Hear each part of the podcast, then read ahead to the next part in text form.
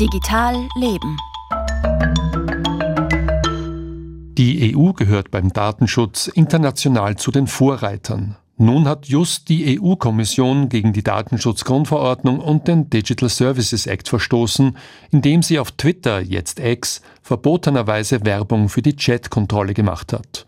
Und zwar mit Hilfe von Microtargeting. So wurden Nutzerinnen und Nutzer aufgrund ihrer politischen Einstellung und ihrer Religionszugehörigkeit gefiltert, um sie gezielt für die Chat-Kontrolle zu gewinnen.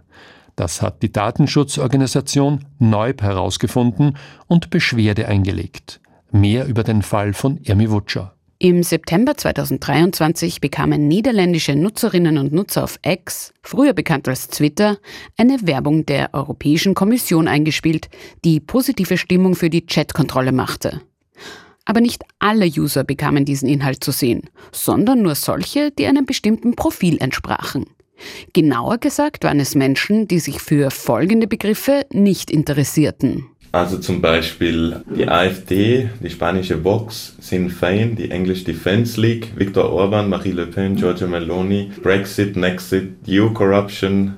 Uns ist unklar, wieso genau diese Kriterien gewählt wurden, gerade auch die ähm, religiösen. Sagt Felix Mikolasch, Datenschutzjurist bei Neub. Wenn man Inhalte gezielt nach Interessen von Nutzerinnen und Nutzern ausspielt, dann nennt man das Microtargeting. Also wenn sich jemand zum Beispiel auf X oder auf Facebook oder auf einem anderen sozialen Netzwerk für eine bestimmte politische Richtung interessiert, dann könnte man dadurch ein Profil erstellen und aufgrund dieses Profils danach Werbung ausspielen. Dass genau die Kommission selbst hier gezielt Werbung macht, um die öffentliche Meinung für diese Chatkontrolle umzustimmen, ist in diesem Fall besonders bedeutend. Die Chatkontrolle ist ein sehr umstrittenes Gesetzesvorhaben der EU-Kommission, bei dem alle Chatnachrichten durchleuchtet werden sollen. Bei der Werbekampagne der EU-Kommission geht es tatsächlich darum, wer an einer bestimmten politischen Strömung nicht interessiert ist, das setzt natürlich auch wieder voraus, dass man zuvor die politische Meinung der Person oder die religiösen Ansichten der Person ausgewertet hat und die kennt. Laut DSGVO gelten Daten zu politischer Einstellung und religiöser Überzeugung als besonders sensibel. Sie in diesem Fall zu benutzen, verstößt sowohl gegen die Datenschutzgrundverordnung als auch den Digital Services Act DSA. Aber auch Twitter selbst hat sich in seinen Werberichtlinien auferlegt, keine derart sensiblen Daten für politische Werbung zu verwenden, heißt es in einer Aussendung von Neub.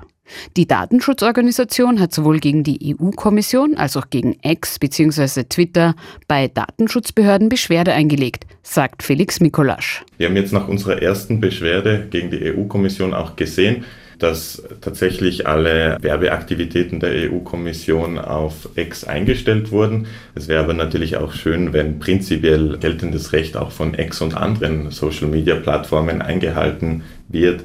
Das wäre der Mindeststandard, den wir uns von Datenschutzbehörden in diesem Zusammenhang erwarten würden. Die Datenschutzbehörden könnten zum Beispiel ein Bußgeld verhängen oder Unterlassung verlangen. Für X, vormals Twitter unter Elon Musk, nicht das einzige Problem, das das Unternehmen in der EU hat. Im Dezember hat die EU-Kommission ein Verfahren gegen X auf der Basis des Digital Services Act eingeleitet. Der Plattform wird vorgeworfen, zu wenig gegen Falschinformationen vorzugehen. Und es wird auch geprüft, ob der blaue Verifizierungshaken irreführend ist, weil er suggeriert, dass die Identität häkchentragender User verifiziert sei. Dabei zahlen sie bei X nur dafür. Die EU und X ein schwieriges Verhältnis. Und zuletzt noch zwei Meldungen zum Thema künstliche Intelligenz.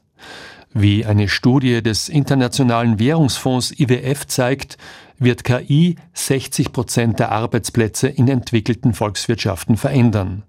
Einerseits steigt die Produktivität durch künstliche Intelligenz, Andererseits könnten dadurch auch Löhne und Gehälter teilweise sinken, weil KI viele Aufgaben vom Menschen übernimmt.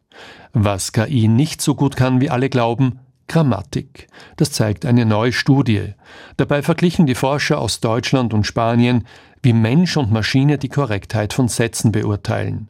Menschen schnitten dabei viel besser ab. Die Algorithmen irrten sich oft. Das war Digital Leben von Irmi Wutscher und Franz Zeller.